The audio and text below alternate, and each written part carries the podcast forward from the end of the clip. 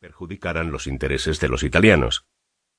El peso de la humillación sufrida unió al país y sus grupos de mercaderes pagaron rápidamente las indemnizaciones pecuniarias y dieron el dinero necesario para reconstruir nuevamente sus ciudades y su ejército. Llenos de ira por la política exterior de Roma, que cada día se tornaba más soberbia, anhelaban la revancha. Uno de los partidarios más fervientes de la respuesta militar era el ex líder de las tropas púnicas en Sicilia, Amílcar Barca, quien para entonces había sido enviado a España con el objeto de expandir los dominios de Cartago en dicho territorio y compensar así las pérdidas sufridas con la expropiación de Sicilia y Cerdeña. Junto a Amílcar iba su hijo, un niño de nueve años llamado Aníbal, que muy pronto tendría un papel estelar. España se convirtió pronto en el nuevo campo de expansión cartaginesa, sin que Roma sospechara de sus intenciones. En aquel lugar los punos encontraron un manantial de riquezas que en poco tiempo los ayudaron a recobrar el sitial perdido.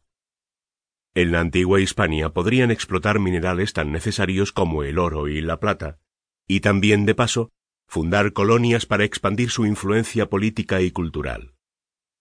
Amílcar, ambicioso, deseaba adherir todo el territorio español al imperio cartaginés.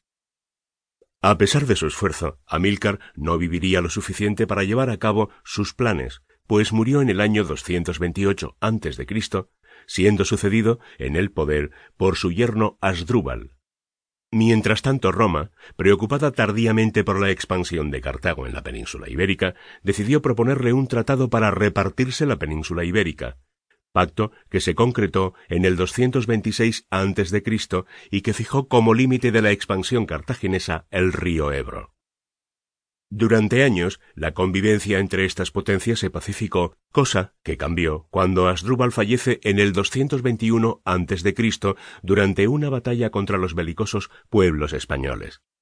El joven Aníbal, el sucesor, quien contaba con poco más de veinte años, apenas tomó el mando decidió darle un giro radical a las cosas.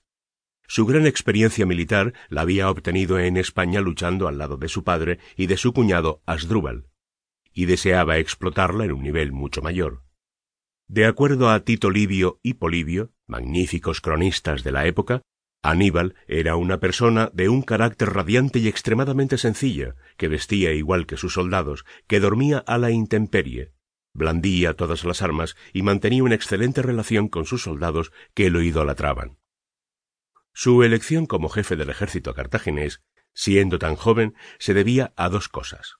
La primera es que en el campo de batalla ya había demostrado habilidad, cualidades de estrategia militar y perspicacia. Y la segunda, por su odio hacia todo lo romano, una apropiada combinación. El estallido de un nuevo conflicto bélico. La chispa que encendió la mecha del conflicto fue el ataque a Sagunto, una ciudad aliada de Roma que se hallaba casi en el límite de las zonas de influencia entre itálicos y norafricanos. Sagunto fue sitiada y saqueada por las fuerzas de Aníbal e inmediatamente los itálicos entendieron esto como una provocación exigieron la entrega de Aníbal a la justicia romana. Como Cartago rechazó tajantemente la petición, los romanos declararon la guerra en el 219 a.C. Abiertas nuevamente las hostilidades, los romanos actuaron como en la primera guerra contra los púnicos. Reforzaron las defensas de los puertos del imperio y aumentaron su flota naval. Lo que no sabían era que el enemigo prevenido de la superioridad romana por mar planeaba otra cosa.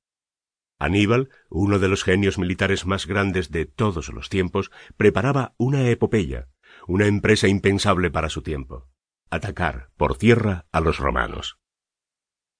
Aníbal, proyectando cruzar los Alpes antes de que empezara el invierno, partió de la península ibérica en el verano del año 218 a.C. con noventa mil infantes, doce mil jinetes y treinta y siete elefantes. La épica marcha fue larga, tediosa, desgastante, salpicada de incontables emboscadas de los desconfiados pueblos españoles y franceses que pensaban que la expedición estaba destinada a conquistarlos. Aníbal fue reduciéndolos lentamente y luego, como en el caso de los galos, los atrajo a su causa. Su plan de tomar fortalezas enemigas una por una en el camino a Italia funcionó perfectamente.